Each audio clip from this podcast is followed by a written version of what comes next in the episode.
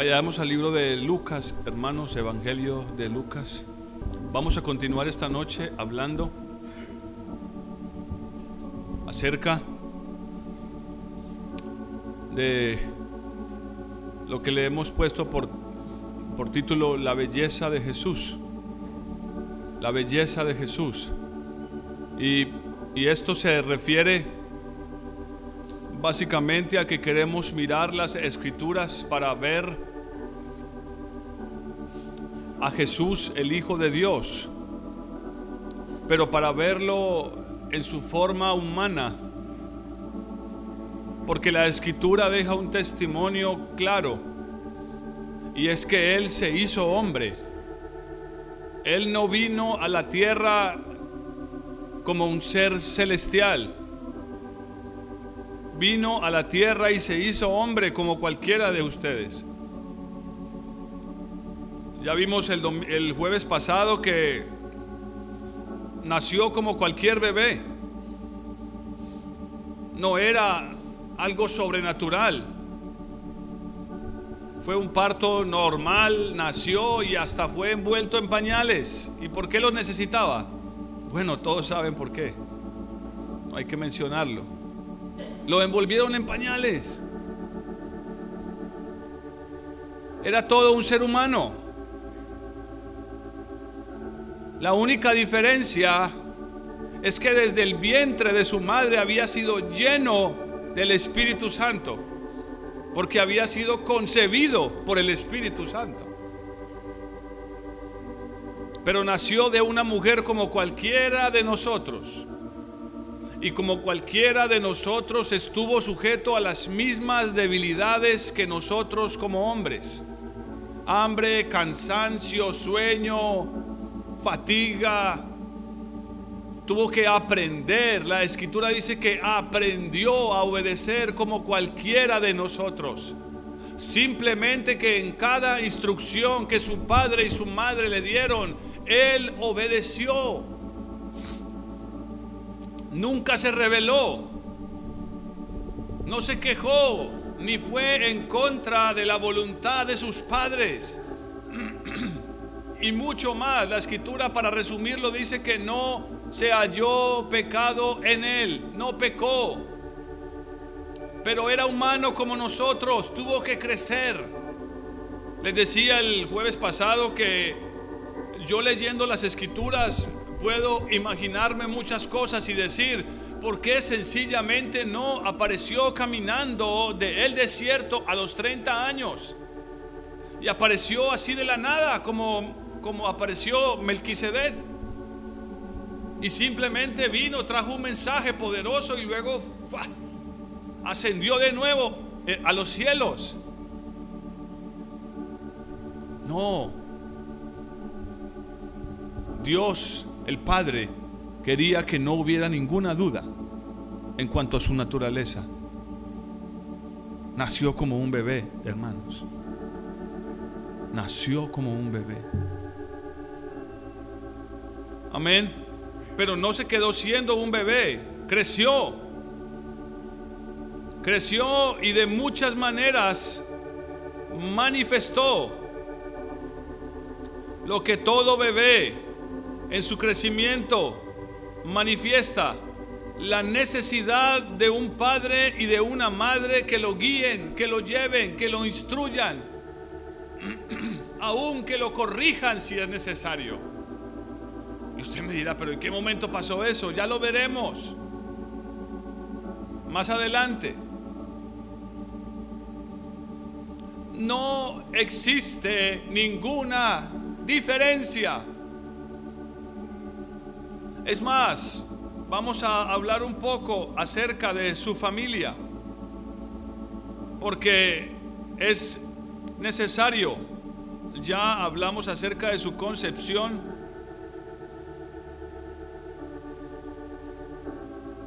Vayamos a Lucas capítulo 2, como les dije.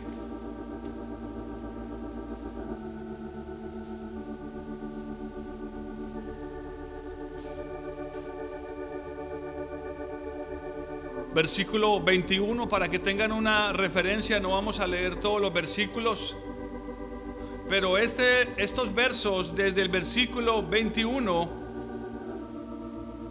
hasta el versículo 40, nos dejan ciertos detalles muy importantes acerca de su familia.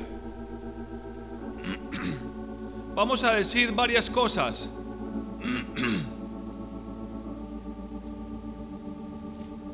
Su familia era una familia normal. Su padre era un carpintero. La escritura lo dice. Por eso era llamado hijo, el hijo del carpintero. Y después de que su padre murió, fue conocido como el carpintero de Galilea. No hay una fecha exacta para cuando su padre murió, pero sí sabemos que fue después de los 12 años.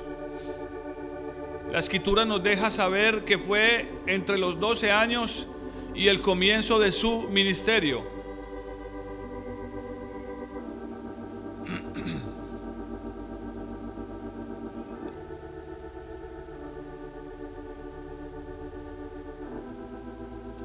Solo para tener como referencia otros pasajes, no voy a ir ahí. Mateo 13, 55 dice, ¿no es este el hijo de el carpintero? ¿No se llama su madre María y sus hermanos porque tenía más hermanos? Y sus hermanos Jacobo, José, Simón y Judas, por lo menos tenía cuatro hermanos varones y tenía hermanas. No se menciona cuántas, pero se sabe que por lo menos tenía cuatro hermanos varones que eran menores que él. Es decir, que cuando su padre murió, él tuvo que tomar las riendas de la familia, porque era el hijo mayor. Imagínense la responsabilidad. Recuerden que estamos viendo todo esto desde un punto de vista natural. Y recuerden que lo estamos viendo debido a lo que dice Romanos 8, 28 al 30. Y es que nuestro Dios nos ha escogido con un propósito, con el propósito de que seamos hechos conforme a la imagen de su Hijo. Y a muchos les gustaría ser hecho conforme a la imagen de Jesucristo, pero en lo, en lo espiritual, allá en lo glorioso, en lo milagroso, en el poder, poder multiplicar los panes y los peces. Oh, eso sería fantástico. Y no tener que trabajar para mercar cada 15 días, sino extender la mano y que la nevera se llene cada que se me ocurra. A muchos les gustaría esa semejanza, ser conformados a esa imagen. Pero otra vez, ¿por qué fue que el Padre permitió que su Hijo fuera un ser humano totalmente igual a nosotros? Para enseñarnos para instruirnos y para mostrarnos el carácter que Él como Padre quiere ver en todos sus hijos. El carácter que vio en su Hijo Jesús y el, y el carácter que quiere ver en cada uno de sus hijos sobre la faz de la tierra, porque Él habría de ser el primogénito, como dice Romanos 8, entre muchos hermanos. Un cristiano sin el carácter de Jesús hermanos, puede que delante de, los hombres impacte o sea reconocido de alguna manera, pero un cristiano que no tiene el carácter de Jesús no es reconocido ante los ojos de Dios. No es reconocido ante los ojos de Dios. De ninguna manera. Es una ofensa para Dios que ningún cristiano quiera someterse a la imagen del carácter de su Hijo Jesús. Porque para eso fue que lo envió a la tierra. Otra vez les digo, pudo haber enviado solo un mensajero como Juan o pudo haber hecho que bajara del cielo a los 30 años hecho ya un hombre derecho y que predicara su mensaje. Y que en el momento que lo iban a, a matar saliera rayos de sus manos y los fundiera a todos y luego se fuera al cielo o simplemente estableciera su reinado sobre la tierra, destruyendo a los romanos y a todos los enemigos como los discípulos esperaban que pasara. Y recuerde que estamos viendo esto porque está relacionado con su segunda venida, porque en su segunda venida ahora sí vendrá a reinar con poder y gran gloria, con un cuerpo glorificado, que aunque quieran hacerle daño será imposible, nadie podrá tocarlo. Vendrá a juzgar la tierra. Pero en su primera venida el mensaje era claro y contundente. Por eso es que una y otra vez le dijo a, su, a sus discípulos, les mostró cómo vivía, les dijo, aprendan de mí. Ahora, es obvio que siendo un niño, creció de la manera que creció, como vamos a verlo. Lo dice el versículo número 40 del capítulo 2, porque voy a leer algunos versículos salteados para no leer todo, lea la historia en su casa. Dice que el niño crecía y se fortalecía y se llenaba de sabiduría y la gracia de Dios estaba sobre él. Dice cuatro cosas específicas. Vamos a tratar de abarcarlas hoy si fuere posible. Es muy difícil, pero voy a mencionarlas muy por encima. La mayoría de cosas que dice ya las hemos mencionado en otras predicaciones, pero voy a mencionar eh, solo detalles importantes, relevantes. El niño crecía y se fortalecía y se llenaba de sabiduría y la gracia de Dios era sobre él. Eso es como si resumiera sus primeros 12 años de vida. Como si resumiera sus primeros 12 años de vida. Pero voy a regresarme. Les estaba diciendo que esa niñez dependía de su familia. Su familia era una familia piadosa. Su familia era una familia totalmente piadosa. Dice el versículo 41, para referencia de los que toman nota. Iban sus padres todos los años a Jerusalén en la fiesta de la Pascua cuando tuvo 12 años, subieron a Jerusalén conforme a la costumbre de la fiesta. Era una familia piadosa. Año tras año subían a Jerusalén. Ahora hay que entender que en cada ciudad judía había una sinagoga. Y las familias se reunían ahí los días sábados. Pero era deber de toda familia piadosa cada año recoger su ofrenda y sus diezmos y prepararse para peregrinar, no importa qué tan lejos estuviera, no importa qué tan lejos estuvieran, e ir hasta Jerusalén, no importa cuántos kilómetros eran, ir y presentar su ofrenda y adorar a su Dios. Ellos eran una familia piadosa. Este niño creció porque dice que creció y que se fortalecía y que se llenaba de sabiduría y que se llenaba de gracia, no solo porque era Jesús el Hijo de Dios, sino porque sus padres eran piadosos.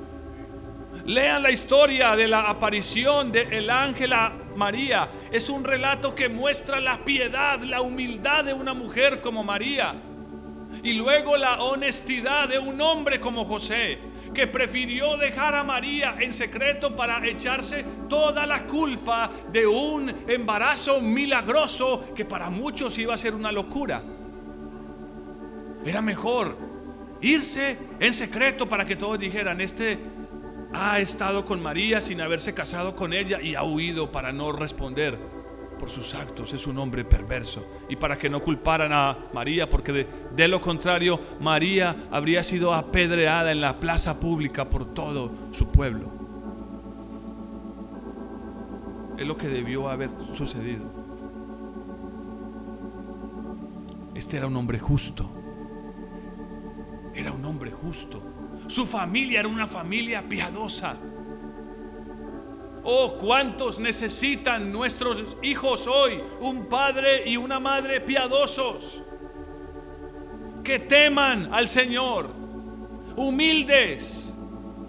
Mujeres como madres que sean humildes como María, sometidas a la voluntad de Dios. No temiendo de el futuro, sino creyendo en que Dios es perfecto y que hará todas las cosas en su tiempo perfectas. Aquí dice que cuando lo presentaron y voy a, voy a, adelantarme, versículo 34 del capítulo 2 de Lucas, los bendijo Simeón y dijo a, a su madre María, este, su hijo, porque lo tomó en brazos, le dijo, este está puesto para caída y para levantamiento de muchos en Israel y para señal que será contradicha. Y oigan esto, lo que le dijo este hombre. Y una espada traspasará tu misma alma. Otras versiones dicen, traspasará tu mismo corazón para que sean revelados los pensamientos de muchos corazones. Dice que María guardó todas esas palabras en su corazón. Qué doloroso Qué profecía tan dolorosa, tan difícil. Pero ella guardó en su corazón, nunca lo reveló, ni se quejó, ni tampoco renegó de la voluntad de Dios. Era una mujer humilde, sometida. ¿Cómo no han de salir hijos con un carácter hermoso si tienen un padre justo, temeroso de Dios, valiente? Esforzado, trabajador como era este hombre, conocido como el carpintero.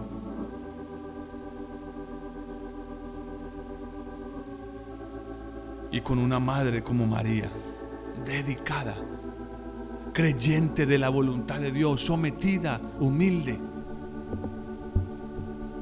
Vale la pena decir que estos primeros 12 años de la vida de Jesús dependen de eso como niño, como cualquier niño, dependen de eso. Dependen de eso. Amén. Era una familia piadosa. Por decirlo así, estaban en las reuniones que tenían que estar porque eran fieles. Eran fieles. Ahora, algunos podrían pensar que como era el Hijo de Dios, de vez en cuando Dios abría los cielos y hacía que aparecieran más vacas en el corral o más gallinas. O que la bolsa de José cuando la destapaba estuviera llena de oro. Ahí te mando José porque yo sé que es mi hijo y para que no te falte nada. No, miren, les digo todo esto porque alrededor de la vida de Jesús como hay tantas incógnitas aparentes, se han escrito un montón de fábulas. Como les decía el jueves pasado, hay películas donde lo muestran como niño haciendo milagros. Eso nunca sucedió. Nunca.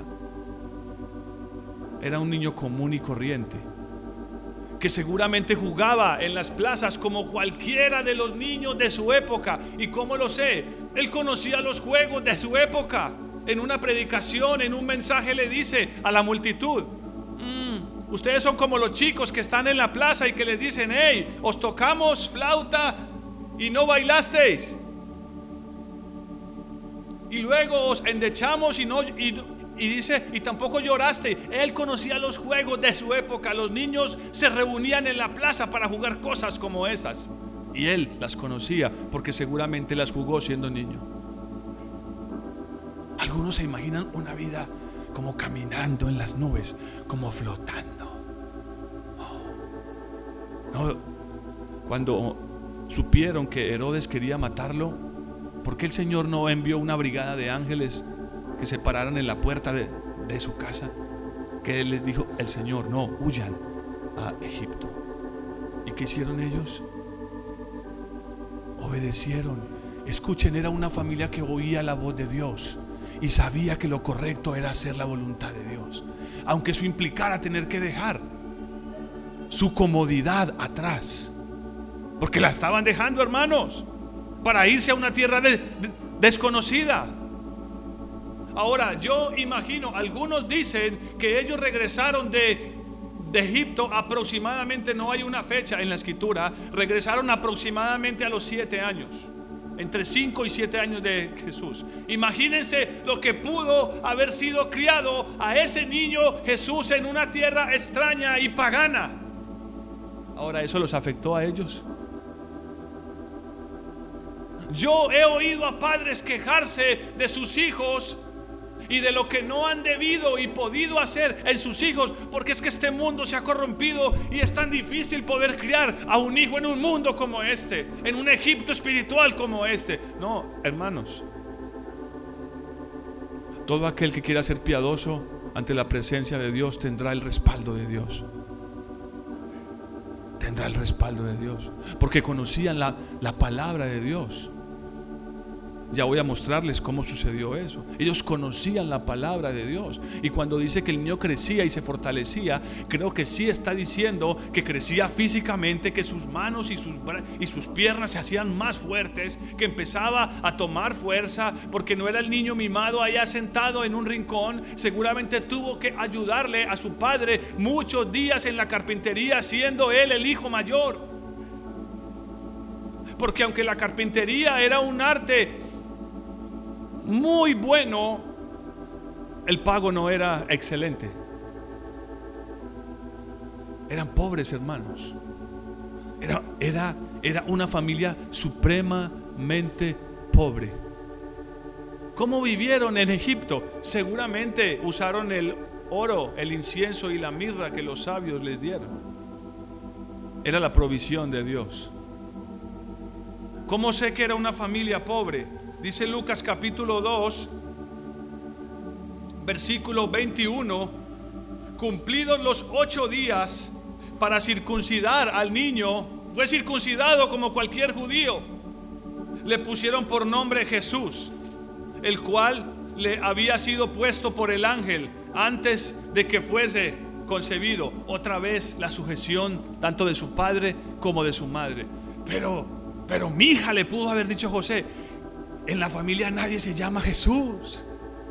¿Por qué no le pones como su padre José? O Gabriel como su abuelo. Miren hermanos, uno puede leer las escrituras de dos maneras. O siendo realista o siendo idealista. ¿No creen que como padre y madre tuvieron muchas conversaciones? Y que después de que tanto a uno como a otro se les apareció un ángel de Dios, se sentaron y conversaron muchas veces de eso. ¿No creen que tuvieron dudas? Oh, hermanos, pero ¿saben qué? Yo veo a un hombre y a una mujer caminando en un mismo sentir.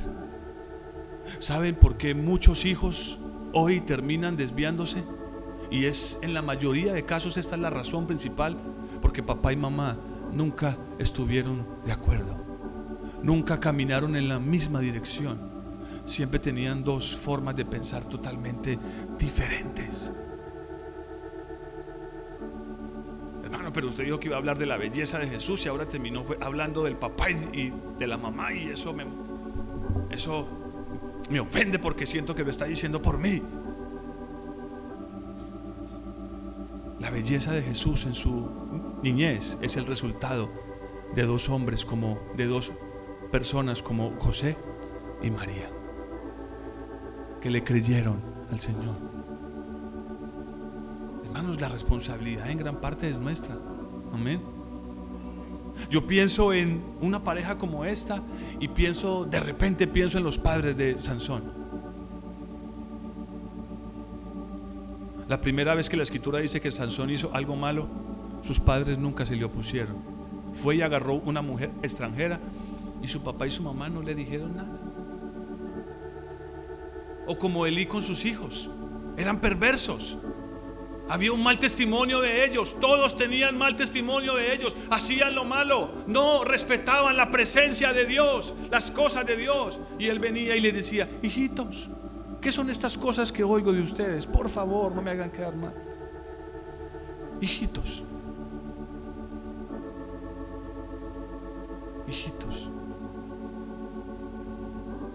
Algunos me han preguntado, hermano, entonces a Jesús le dieron vara cuando estaba niño. ¿Qué piensan ustedes? Yo solo respondo con lo que la escritura dice. Dice que aprendió la obediencia por lo que padeció.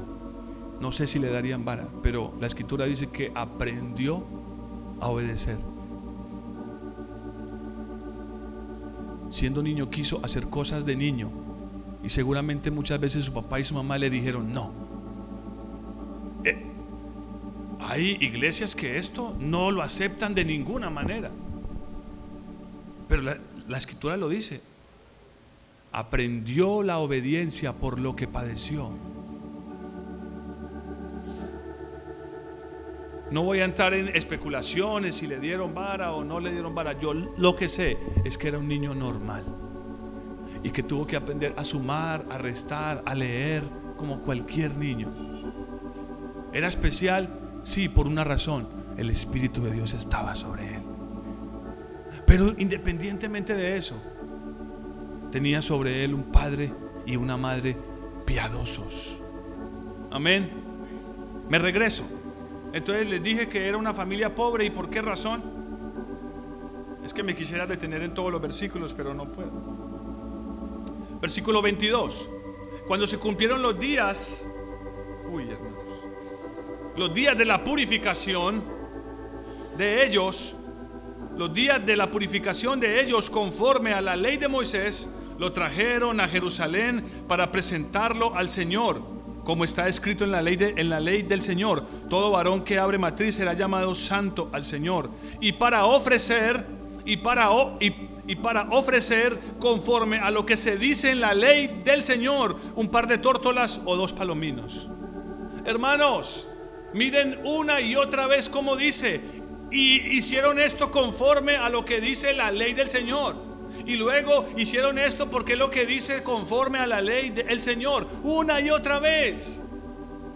Era una familia piadosa que amaba la palabra de Dios y sabía, tenían respeto por la palabra de Dios. Ahora, ¿por qué les digo que eran pobres? Porque esta es la ofrenda de los pobres. Una familia rica ofrecía un cordero o un becerro. Pero esto solo tenía para ofrecer o dos tórtolas o dos palominos. Era la ofrenda más económica que se presentaba por un hijo. Lean la escritura, ahí lo deja claro. Hermanos, Jesús creció en una familia pobre. ¿Y saben por qué les estoy diciendo esto? Porque para muchos ser pobre es como una maldición. Yo aún he oído a cristianos que expresan, que se expresan como si la pobreza fuera una maldición. Porque existe hoy el narcotráfico, la prostitución, tanta maldad, el, el secuestro, la extorsión. Porque la gente se mira y dice, no quiero ser pobre. ¿Sí o no? Hermanos, yo crecí en medio de, de la era dorada de el narcotráfico. Y muchos de mis amigos llegaron a ser sicarios de Pablo Escobar. Y sí, todos estábamos siendo criados en una profunda pobreza, donde en muchos casos no había para comer. Y fui tentado a eso muchas veces. Yo no me jacto de contar esto, pero lo hago porque era la misericordia de Dios. 12 años tenía y, buscando, 12, 13 años buscando que trabajar y en mi casa era requisito eh, ayudar con la comida, porque si no, entonces muy posible no, no, no, no habría la comida. Éramos pobres. Ayuda, ya eres un hombrecito. ¿Y quién le iba quién le iba a dar trabajo a un niño? Eso fue antes de que aprendiera la zapatería. Un hombre al que le caí en gracia me dijo, venga, yo le quiero enseñar. Pero esos mismos muchachos del barrio con los que jugábamos fútbol llegaron un día en la tarde eh, a mi casa. Hay un robo mañana, ¿quieres participar? Yo era muy cobarde, hermanos. Cobarde como ninguno, hermanos. Solo escuchar eso me temblaron las piernas, pero yo decía, tengo necesidad. Yo ya estaba yendo a la iglesia como niño, ya iba. Y por alguna razón, por no quedar mal con ellos, les dije, sí voy. Mañana venimos por usted a tal hora. Querían lo que llaman un campanero. Pero al día, yo no dormí, hermanos. Eso sí lo recuerdo muy bien. No dormí. Había una zozobra en mi alma. Y a la hora que tenían que venir yo me escondí.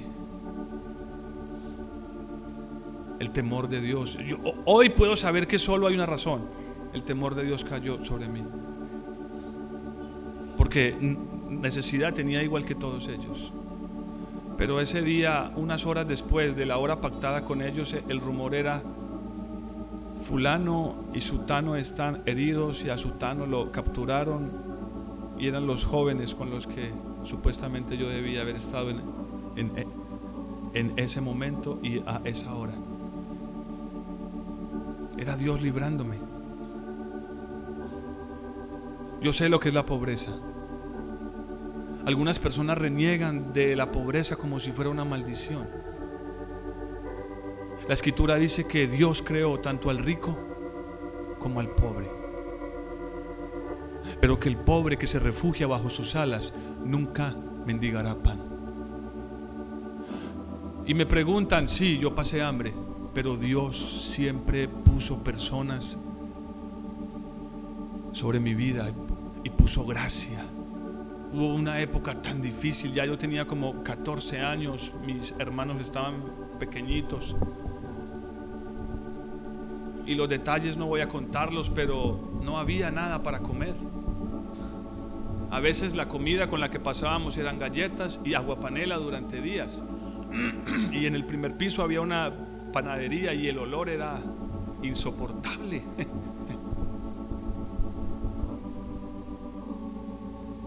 Y yo digo que son las cosas de Dios. Yo bajaba las escalas y el señor de la panadería como que me vio y me regaló de los recortes que sacaban, de lo que sobraba. Y me dijo, ¿quieres trabajar? Y yo le dije, sí. Listo, tienes que estar listo a las 2 de la mañana para empacar el pan. Y a las 2 de la mañana estaba ahí. La bendición era que empacabas y comías caliente, empacabas y comías caliente.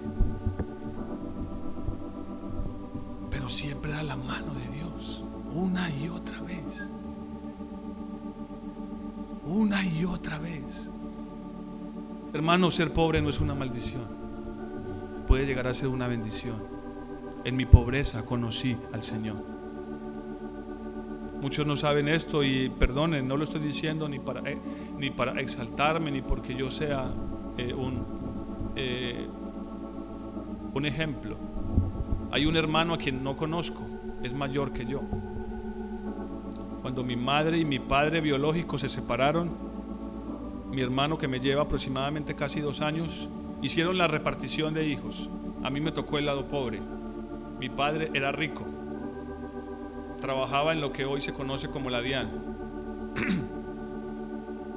y mi hermano mayor creció con, con mi padre. Y no sé si sea rico, pero pobre no es.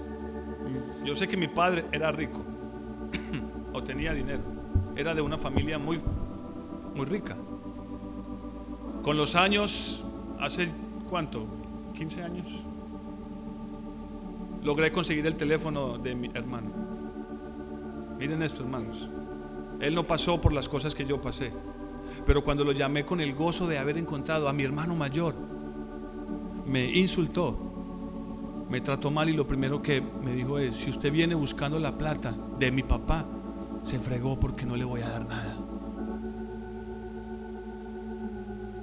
Le dije, no, no se preocupe. Lo único que nos unía era un lazo de sangre, ahora no nos une nada. Muchas gracias y que Dios lo bendiga. Y sí, después investigando, mi papá dejó tierras, casas, dinero. No sé qué será hoy de él. Espero que algún día, si todavía vive, encuentre al Señor.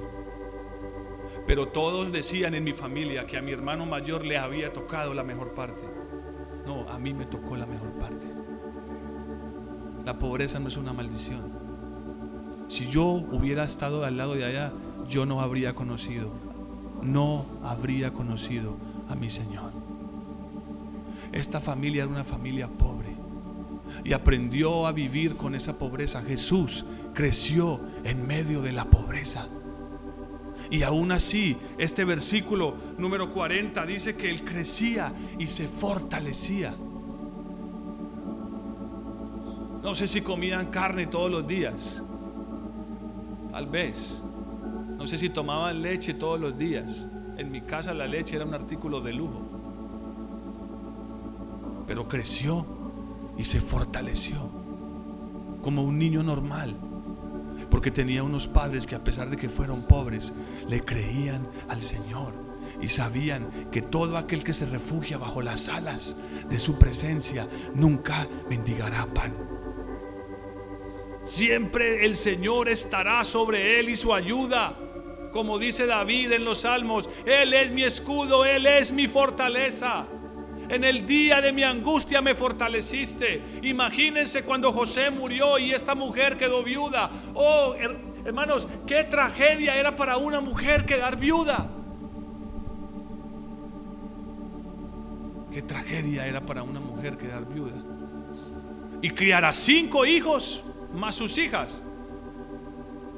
Dice, para los que dudan de esto, porque la Iglesia Católica dice que Jesús no tuvo más hermanos, era único y que María siempre estuvo virgen. No es lo que la Escritura dice, perdonen. Es mentira. Ya les mostré Mateo 13:35 y Marcos 6:3. Dice, no es este el carpintero, ya era conocido él como el carpintero ¿No es este el carpintero hijo de María, hermano de Jacobo, hermano de Jacobo, de José, de Judas y de Simón? ¿No están también aquí con nosotros sus hermanas? Mínimo tenía dos. O sea que era una familia de cuántos hijos mínimo? De siete. Y esta mujer viuda lo sacó adelante. Y seguramente Jesús participó de eso. Yo he oído a muchas personas y he conocido a muchas personas que creen que debido a su situación económica no prosperarán espiritualmente. Eso es mentiras. Es mentiras, hermanos. Es mentiras. Yo me iba a pie para, para, para la iglesia y me regresaba a, a pie o si no me paraba y le decía al del bus, me lleva por las atrás.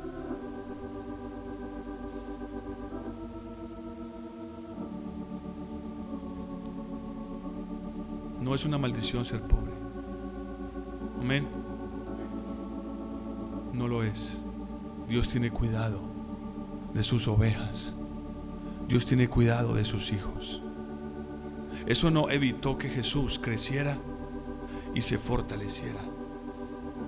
Hermanos, y me voy a adelantar un, un poquito.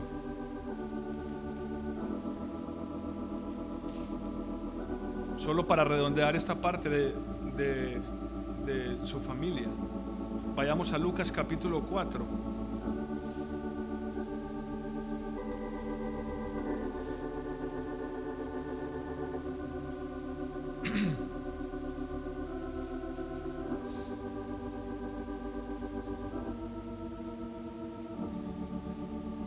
capítulo 4, versículo número 15, eh, número 16.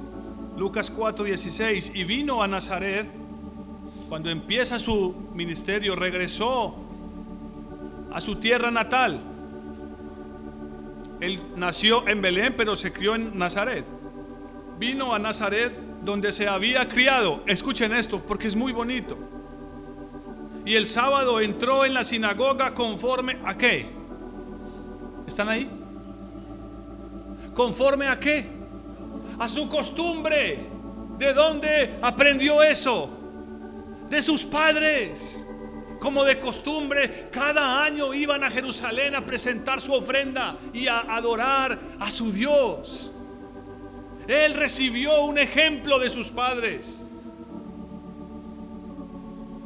Hermanos, nuestros hijos siempre están mirando nuestro ejemplo. Le hablo a los que son a los que somos padres nuestros hijos siempre estarán mirando nuestro ejemplo. Como de costumbre dice, entró en la sinagoga y se levantó a leer. Le correspondía, al parecer, porque todos los sábados un varón piadoso de la comunidad se levantaba y leía una porción de las escrituras. No ponían a cualquiera, un vago, perezoso. No, siempre ponían a un varón piadoso, era la costumbre judía. Y se paró y leyó una porción de las escrituras. No voy a leer eso por el tiempo. Versículo 20. Entonces, enrollando el libro, lo dio al ministro y se sentó. Y los ojos de todos en la sinagoga estaban fijos en él. Versículo 22. Y todos, escuchen esto, en su comunidad, todos daban buen testimonio de él. Todos daban buen testimonio de él. Y estaban maravillados de las palabras de gracia, porque creció en gracia, estaba creciendo lleno de la gracia de Dios. Salían de su boca y decían, ¿no es este el hijo de José? Era un hombre cualquiera, pero miren esto, todos tenían buen testimonio de él. Hermanos, que uno tenga buen testimonio, eh, perdón, que todas las personas donde uno se crió tengan buen testimonio de uno, si es que ahí donde lo conocen a uno. Este es el plaga del barrio, eh. Este es el caspita de la cuadra. Este es el que le quebró el vidrio a Doña Rosa. Pero dice que todos tenían un buen testimonio de él. Oh, hermanos, qué trabajo hicieron sus padres. Amén. Yo quisiera hacer un paralelo entre esto y la vida de Sansón, pero no, no hay tiempo. Hágalo en su cabeza, hágalo en su casa. Son dos contrastes totalmente diferentes. Pero todos tenían buen testimonio de él y como de costumbre él llegó a la sinagoga cada sábado, cada sábado estuvo ahí. Y su boca era llena de gracia. Por eso nos regresamos a Lucas 2 y dice que el niño crecía y se fortalecía y se llenaba y se llenaba de sabiduría. ¿De dónde creen que obtenía la sabiduría? Lean proverbios, hermanos. Es la palabra de Dios la que nos puede llenar de sabiduría. Lean Proverbios capítulo 1, 2 y 3. Continuamente está hablando de la sabiduría. Hay un capítulo totalmente completo que habla de la sabiduría. En Proverbios eh, el capítulo 8 y 9. Es fruto de la palabra de Dios, como decía David.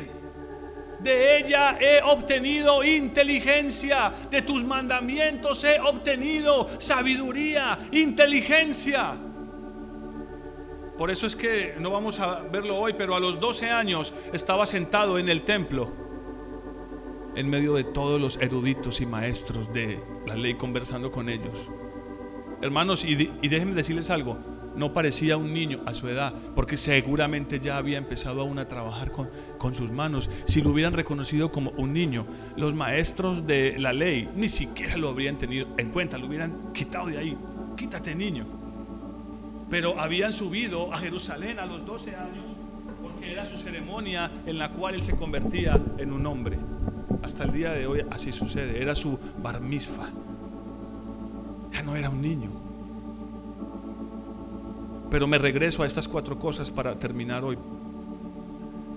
El niño crecía, crecía. Hermanos, nosotros cuando nacemos de nuevo somos como niños espirituales. Necesitamos crecer. Y les dije que no se trata solo de crecer en el conocimiento de la palabra de Dios o decir, ah, sí, ya eso lo he escuchado. Yo esa predicación ya la he oído antes. Y ¡fum! cierro mis oídos, desconecto mi cerebro. Ya, ya eso lo sé. Pero como les dije, pasan los años y de repente nos encontramos con otra persona y esa otra persona descubre o nosotros descubrimos de esa otra persona que sigue siendo la misma persona, no ha cambiado absolutamente. Su carácter está intacto, como si el martillo de Dios, que es su palabra, la palabra de Dios dice que, que la Biblia dice que su palabra es como un martillo que quebranta la piedra como si su martillo jamás hubiera tocado nuestro corazón. Somos la misma persona, el mismo carácter, las mismas actitudes. Todavía llevados de ira por las mismas cosas. Y de repente está a nuestro lado nuestra esposa o nuestro esposo y nuestros hijos. Y, podrían decir así, es el mismo, no ha cambiado. Dice este pasaje si quiero leerlo, hay muchos, pero este debo leerlo. No vayan ahí, pero si quieren eh, anotarlo es eh, segunda de Timoteo, capítulo 3, versículo 7. Está refiriéndose a, a un género en particular, pero es una verdad para muchos de nosotros. Siempre están aprendiendo, pero nunca pueden llegar al conocimiento de la verdad. Siempre están aprendiendo y yo podría parafrasearlo, pero nunca crecen. Nunca llegan al conocimiento de la verdad. ¿Y quién es la verdad? Es Cristo. Aprenden y aprenden, escuchan un mensaje tras otro, otra predicación tras otra, pero su carácter está intacto. No permiten, no permiten que sea tocado por el Señor y por su Espíritu. Cuando Jesús le dijo a sus discípulos, aprendan de mí que soy manso y humilde de corazón. Oh, hermano, yo podría imaginar muchos de los momentos donde alguien tuvo que entrar a la carpintería de su padre y decir, no me gusta lo que has hecho, no te lo voy a pagar. Espérate, te digo, ¿cuántos pares de moscas son siete moscas? Y te voy a decir quién soy. Soy el Hijo de Dios. No sé, ¿no creen que pasaron cosas como esas, hermanos? ¿No creen que Dios lo probó? La escritura lo dice, hermanos. O aprendió mansedumbre y humildad, así como respiraba y le entraba. Por un lado le entraba humildad y por el otro mansedumbre. Muchos creen y quieren que eso suceda de esa manera.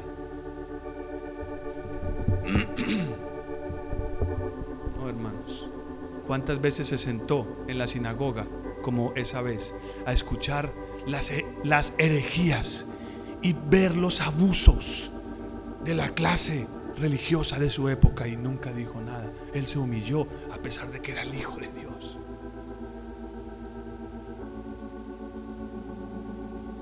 Yo puedo imaginar cuántas veces trabajando tuvo que humillarse y ser un hombre manso, ¿o no? ¿O creen que como era el, el, el Hijo de Dios, las mesas eran La madera parecía celestial, brillaba de lejos. Porque él echaba como algo por encima y brillaba. No, hermanos. Hay tanto romanticismo a la hora de leer las escrituras. Era un ser humano tal cual como nosotros. Y el Padre lo estaba preparando. Él podía emprender un viaje desde, desde desde, por ejemplo, un lugar como Jericó hasta Jerusalén. Siete u ocho horas de camino, de camino destapado, bajo el sol, y en el cual tocaba subir una cuesta. Y luego sentarse y tener que predicarle a muchos después de llegar de un viaje tan largo como esos a pie. Si yo me canso predicando media hora, yo me lo imagino a él dos, tres horas. Y la gente siguiéndolo y buscándolo y él, y él escondiéndose para intentar descansar un poquito o para estar con su padre. Era un hombre, hermanos, que creció. Amados, si nuestro carácter no está creciendo, estamos en problemas. Porque es lo único que nos llevaremos a la presencia de Dios, nuestro carácter dones, milagros, talentos, se quedarán aquí. Y allá no seremos reconocidos por eso.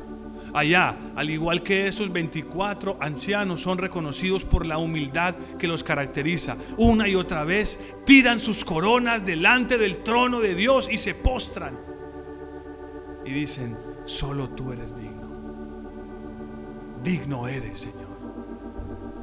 Crecía, se fortalecía crecía en sabiduría y crecía en gracia. Creo que hemos hablado bastante acerca de la gracia, hermanos.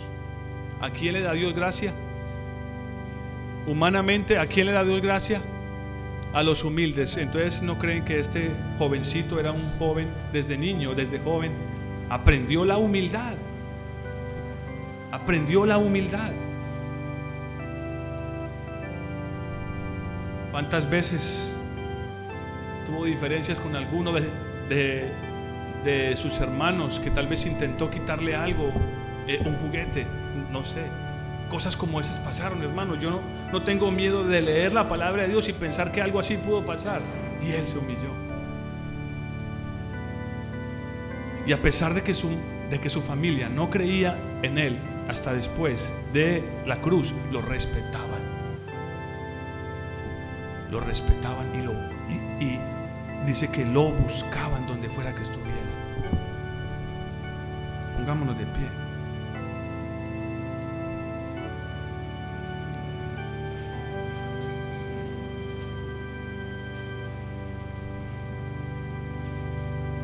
¿Dónde estás encontrando tu fortaleza? Proverbios dice que su palabra puede llegar a ser hasta medicina para nuestros huesos. Hermanos, ustedes saben que la palabra de Dios puede fortalecernos aún físicamente. Que el hacer la voluntad de Dios puede hacernos, puede fortalecernos aún físicamente. Escuchen lo que le estoy diciendo, hermanos. Hay testimonios de eso en la escritura. El hacer la voluntad de Dios y la comunión con su palabra puede, hermanos, puede fortalecernos aún físicamente. Esto no quiere decir que no vayamos a padecer dolores, enfermedades, pruebas, fatigas. Va a suceder, hermanos.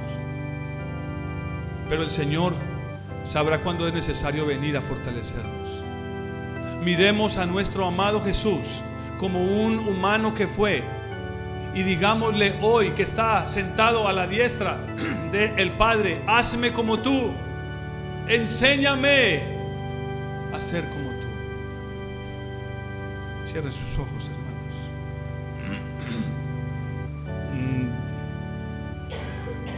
Mm, dame gracia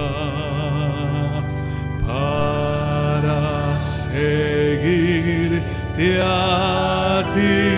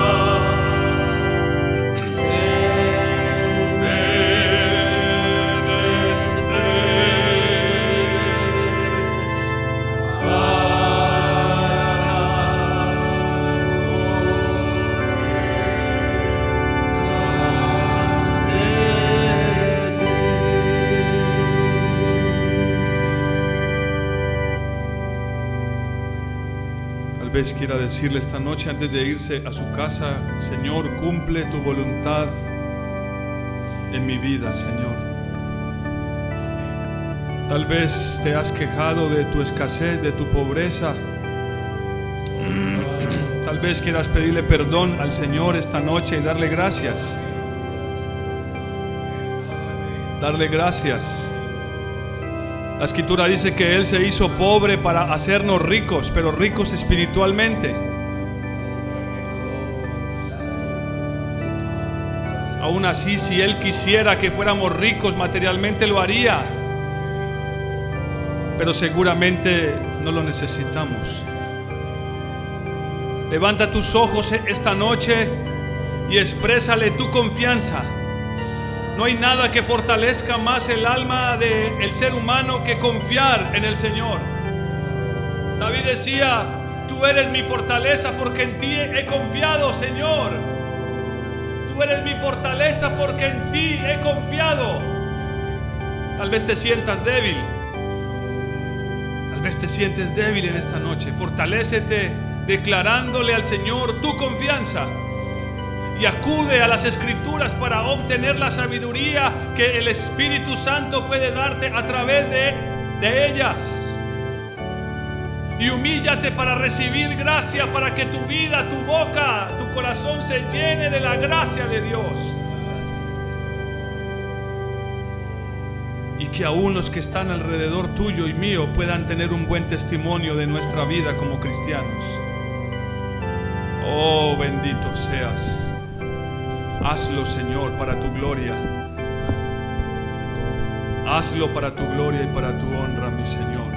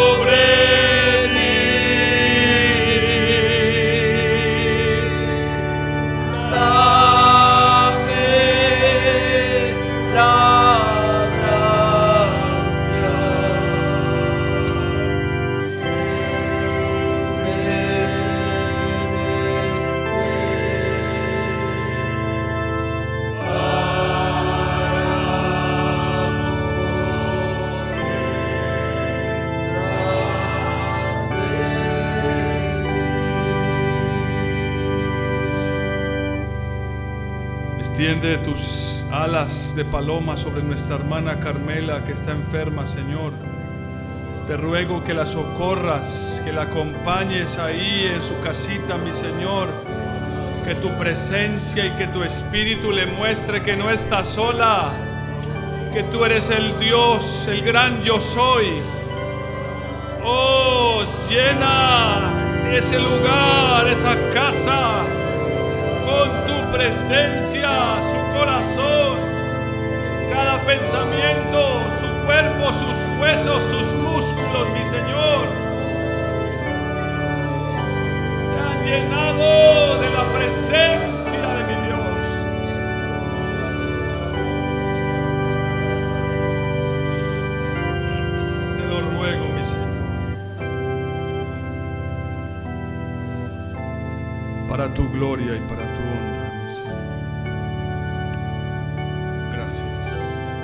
Lleva con bien a cada uno de mis hermanos, protégelos, guárdalos del ladrón, del perverso, del violento, del imprudente. Y sobre todo, guárdanos de nosotros mismos, mi Señor. Gracias por tu presencia, gracias por tu palabra, gracias por la comunión con los hermanos. Qué hermoso Qué alegre, qué bendiciones estar los hermanos juntos en armonía. Gracias en el nombre de Jesús.